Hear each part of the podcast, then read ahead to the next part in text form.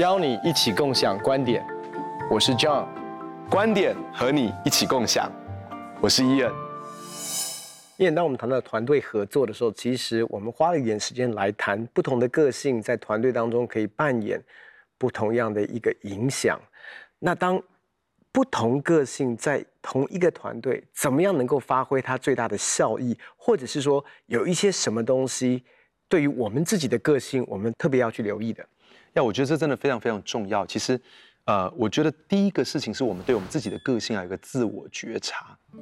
很多时候我们自己都没有察觉到我们自己是什么样的个性，但是其实我们身旁的人，他们会看到我们是什么样的个性。当我们自己对自己没有觉察的时候，那就会产生一个问题：我们对我们自己的个性当中的优势跟劣势，好，我们对我们的个性当中那些我们特别需要留意的事情，我们自己没有留意的话，那就会是比较危险的事。第二个就是说，当我自己有觉察的时候，我能不能够向别人很坦率的分享？嗯，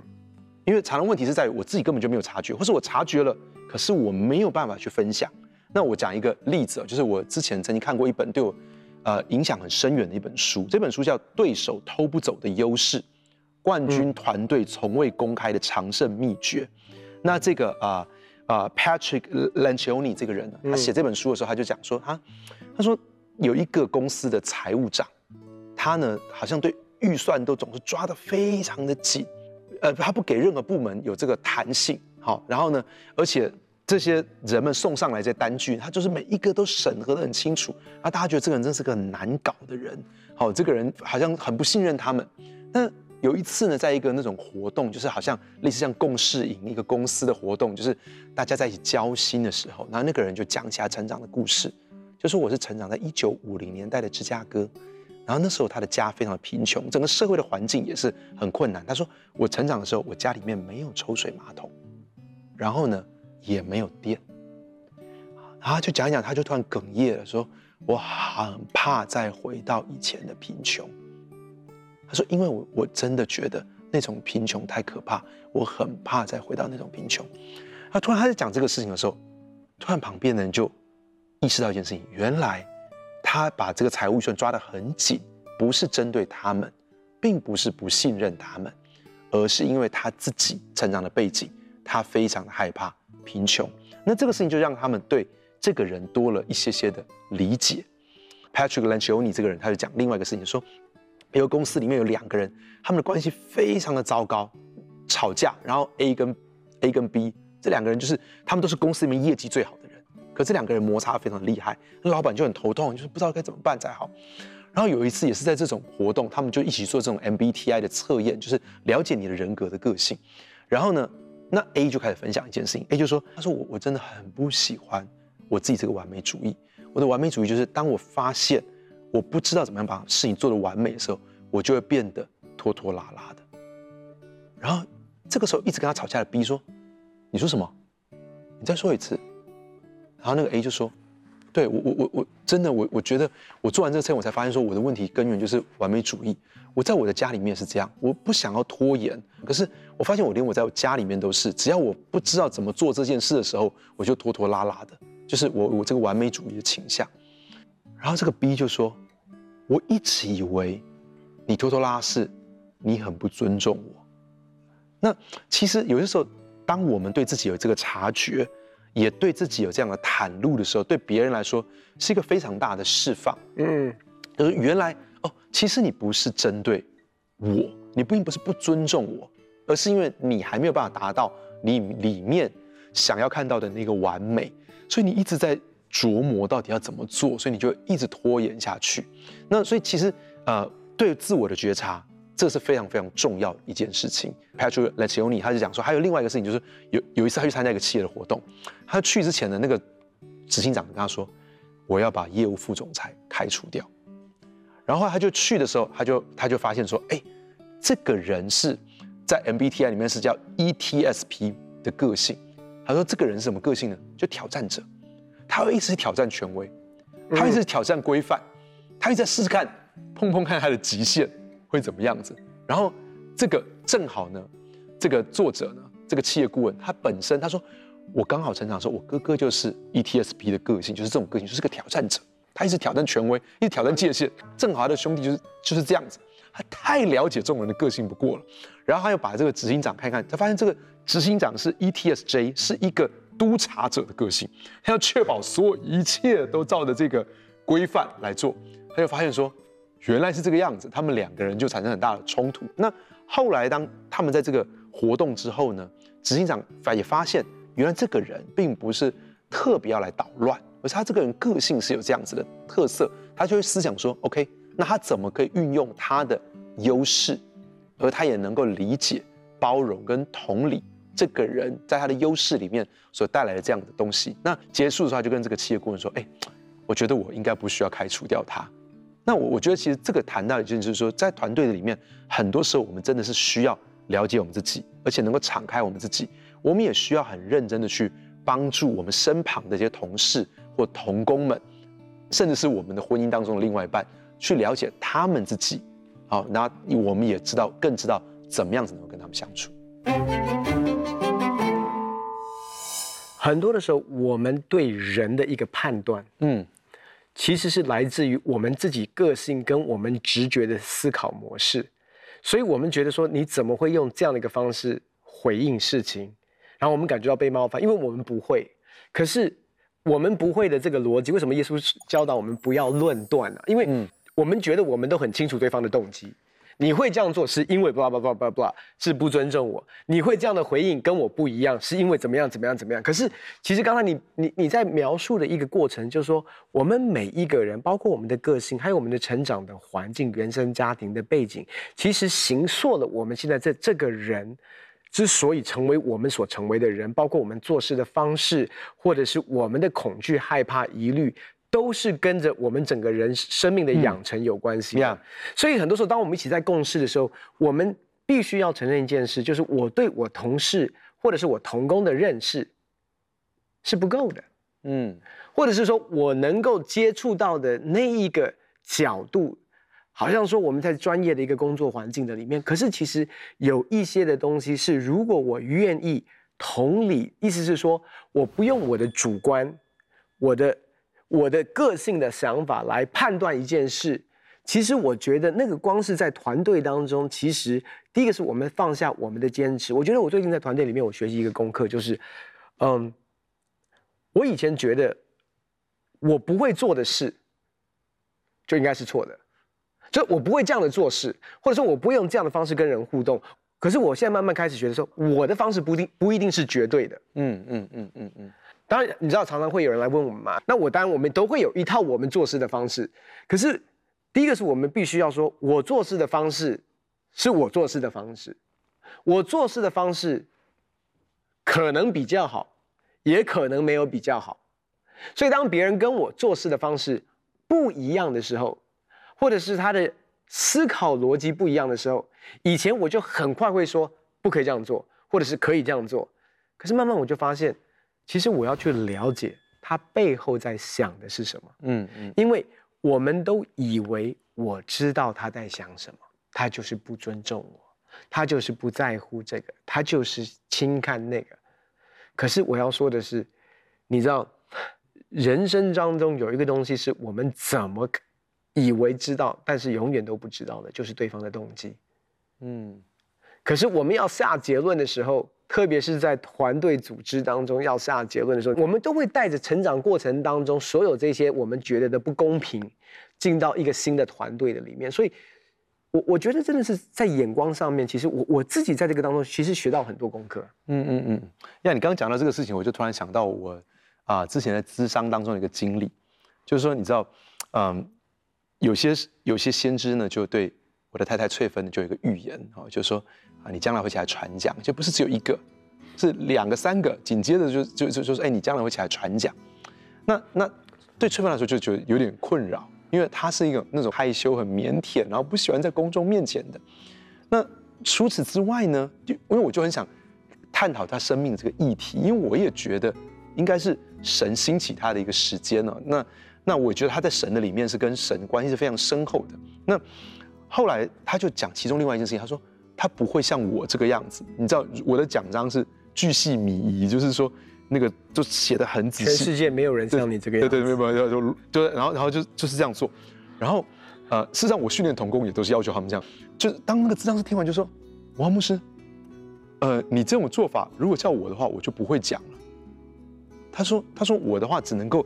简单的写几个大纲，然后讲。他说因为如果我这样写的密密麻麻这样子的话，他说我会记不得。我到底讲了这个东西，我会会让我很紧张、很焦虑，说，哎，我我就只想照着它来看了。那其实就像你讲的，就是说，其实每一个人有他不同做事的方法，我们不要把很多的方法绝对化，变成说就是要这个样子哦。如果不这样的话，就是不够用功或不够认真。其实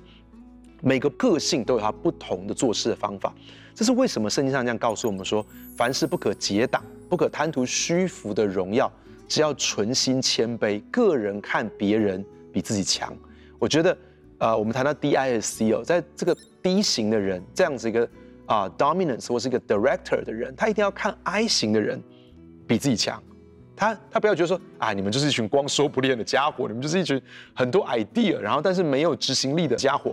或者他不要看 S，就是说啊，你们就是一呃没有想法。他也不要觉得 C 就是哎，你就是一直觉得这个地方计划有问题，这个地方什么不完美。每一个人都要学习看别人比自己强。另外一段圣经我想要分享，就是哥林多前书十二章里面这样讲，他说：如今神随着自己的意思，把肢体俱各安排在身上。我们要知道一件事情，是神照着他的意思，把这个肢体安排在。身上安排在教会的里面，安排在我们的身旁，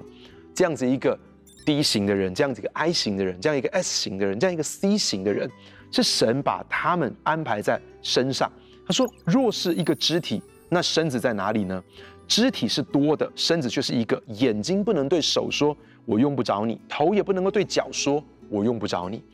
S 型的人不能够说‘哎，我不需要 I 型的人’。好，那。”因为如果没有 I 型的人，可能就没有 idea，也没有眺望在里面。S 型的人虽然是非常非常按部就班，可是 S 型的人不能说，哎，我不需要 I 型的人。C 型的人他不能够说，哎，我们看得多细腻，我们有会计师的精准，好，我们有工程师的精确。可是他们如果没有 D 型的人，那么他们只是一直看见问题，可是没有办法把他带往那个方向去。如果没有 I 型的人，那么就没有眺望，因为大家越讲问题越多，哈，就发现细节越多。所以我觉得每一型的人都要知道说，哎，我们需要彼此。所以这段经文后面这样讲说，不但如此，身上的肢体人认为是软弱的，更是不可少的。所以我们要很清楚知道一件事情，就是说，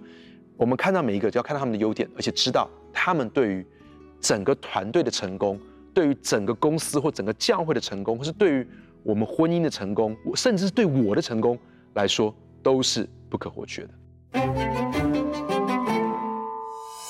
真的，我觉得从从 D 型，因为刚才你有你有介绍的时候有谈到说，他这个 D 可以是 domin domineering，或者是 domin 啊、uh, dominating，或者是这种所谓的 director。可是 director 其实很有趣，你知道 director 我们可以说他是一个。指挥或者是一个导演，导演，嗯，那你知道一一一出剧或者是一个电影，它拍的好，其实是导演在 cue 所有的 sequence 当中，嗯、但是很重要的是，他要认出这一个角色，他要扮演什么时间点，他在这个位置上面。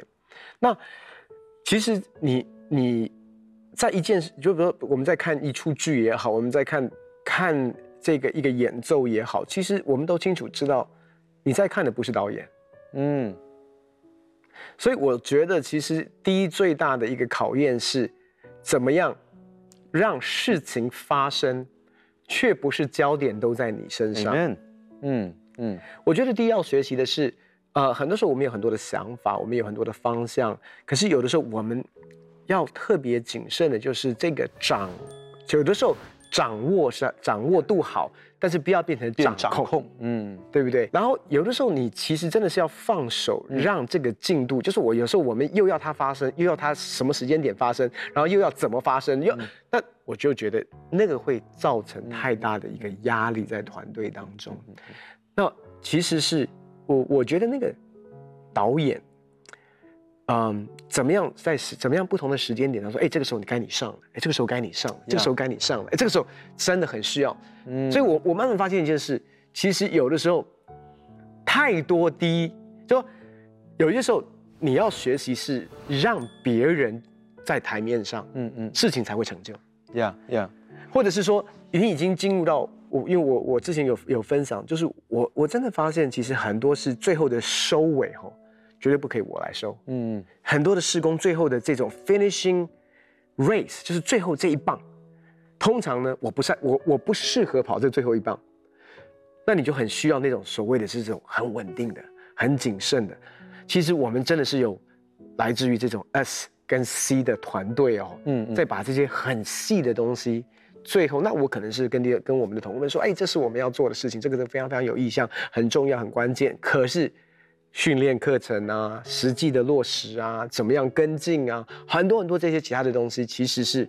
真的。我真的不能来碰。嗯，那我觉得是怎么样在这种不同的个性当中，你找到你最擅长的，嗯，然后你就做好你那一份，然后其他的你就要信任这些其他的同工，在他们最擅长的地方，他们一定可以做得比我们更好。我我非常喜欢你谈到一个点，就是我觉得不管是 D 型或 I 型的人，其实要学会把更多的荣耀跟掌声给 S 型跟 C 型的人，因为。如果没有 C 型的人在那边看预算，嗯，没有 C 型的在那边做计划啊，把步骤一步一步写下来。如果没有 S 型的人在那个地方啊，不断的去做加班，然后很认真的在那个地方细心的做，其实这些事情不会成就。所以我觉得，在一个团队的当中，更多的就是我们怎么样子把更多的荣耀、更多的掌声，能够给每一个在团队当中的每一个成员。我觉得这也会是非常非常宝贵的事情。特别在教会里面呢，知道说真的，在教会里面其实有两种全职同工。如果我们把全职同工分成两个类型，一个当然就是牧养或者是这种这种传道型的是全职同工，另外就是行政型的全职同工。其实坦白讲，说真的，嗯，这两个都是全职回应神的呼召。嗯，是是哦，这两个都是献身服侍主，然后来到教会里面工作。可是常常你也会发现，好像掌声、跟鼓励、跟荣耀。是给传道同工，嗯嗯，相对的行政同工，其实他们一样的牺牲哦，嗯，一样的奉献。我我觉得那种尊荣跟那一种配搭，其实我们知道，我我知道传道人擅长的跟行政同工擅长的是很不一样的。可是，在教会当中，这两个其实从我的角度来讲是一样重要的，嗯嗯嗯，所以。我我就我就想到嘛，你其实其实，在初代教会里面，然后使徒传道，他们以祈祷传道为念，但是同样的有事工是需要执事们兴起来回应那个呼召，一样属灵，一样重要，而且配搭起来，教会就兴旺，神的国度就不断往前行了。我觉得怎么样在这些不同的当中哦，其实真的，你说，呃，坦白讲。真的，当我们讲到教会的财务，或者是讲到很多的人事、很多这些规章方面，我们都需要这些 S 型的、C 型的同工能够来帮助。可是，在这些好像看起来不是浮在台面上，或者是比较体面的这些的工作的时候，我们怎么样让他们感受到，在这个团队的里面，那个荣耀是一起享受的，那个尊荣是一样的。Amen，Amen。所以，身为牧师，我们要更多的去尊荣每一个行政的同工，或者说参与在很多行政的工作上面的同工跟义工。而身为弟兄姐妹，我们也要给很多人默默的掌声。其实有时候我都在想到说，你知道，我们可能很忽略掉，在我们的聚会当中那些在操控摄影机的，或是在在控 PA 的哦，或者是在之前事前打扫整个会堂的，事后默默在那个地方把椅子摆回原处的很多很多的人，是我们要。非常非常谢谢他们的。那我我想到，呃，我们没有一个人是完全的，即使是最厉害的人。我想到大卫，你知道大卫这个人真的算是很有才华的人。嗯，就是说，大卫他会牧羊，他会打仗，然后呢，他是个君王，他也是一个富有的君王，他也是有一点像是祭司，也有一点像先知。但是你你知道说，哎，为什么他的生命当中能够融合这么多的身份，这么多的角色？这么多的恩赐于一身，那可是其实即便是这样子，《历代志上》十三章这段经文这样讲，他说：“大卫跟千夫长、百夫长，还有一切的首领来商议，大卫就对以色列全会众说：‘你们若以为美，见这事是出于耶和华我们的神，我们就差遣人走遍以色列地，见我们未来的弟兄，又见住在有郊野之城的祭司立位人，使他们都到这里来聚集。我们要把神的约柜运到我们这里来，因为在扫罗年间，我们没有在约柜前求问神，全会众都说可以如此行，这是在众民眼中看为好。那我觉得大卫做一个决定，要把约柜迎上来。大卫在做这个决定的时候，其实他先跟千夫长、百夫长。一切的首领都商议了，所以他跟显然跟他来自不同的恩，有不同的恩赐、不同的个性，甚至不同的世代的人，跟他们很清楚的商议之后，然后他再来向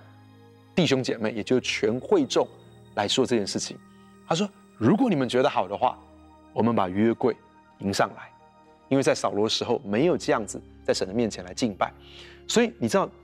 大家都说哇，这个事情太棒了，太棒了。可是我们就看到大卫。”他的里面的谦卑，纵然他是一个这么厉害的战士，纵然他身上有这个君王的恩高，好像有先知祭司的这个高抹都在他的身上，可是他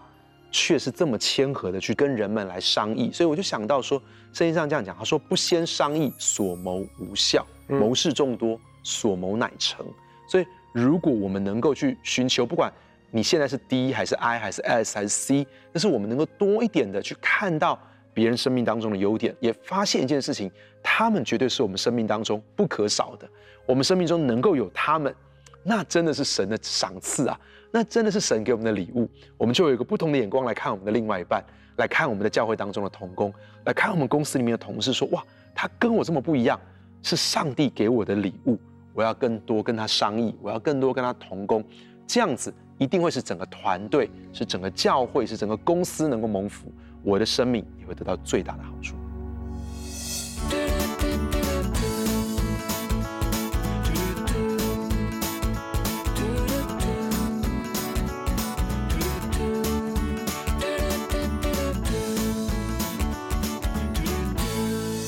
不管在婚姻当中，还是人际关系当中，在教会当中，还是在公司的里面，更认识我们自己是什么样个性的人，而且能够向别人敞开的分享。对于关系都会有很大很大的帮助，能够认出别人是什么样的人，对于别人的行为也会多了一些些的理解。亲爱的朋友，看一看你的另外一半他是什么样型的人呢？看一看你的同事、你的主管在 DIC 当中他是什么样的人呢？亲爱的朋友，不管怎么样子，把他们视为是神放在你生命当中的礼物，那是神非常美好的安排。当你看见了他们生命当中的优点的时候，你发现你的生命当中真的少不了他们，因为有他们，你的婚姻、你的人际关系、你的公司、你的教会都会变得更加的美好，而你的生命当中也会变得更加的精彩跟丰富。很开心跟你分享我们的观点，也欢迎在网络上跟我们分享你的观点，共享观点。我们下次见。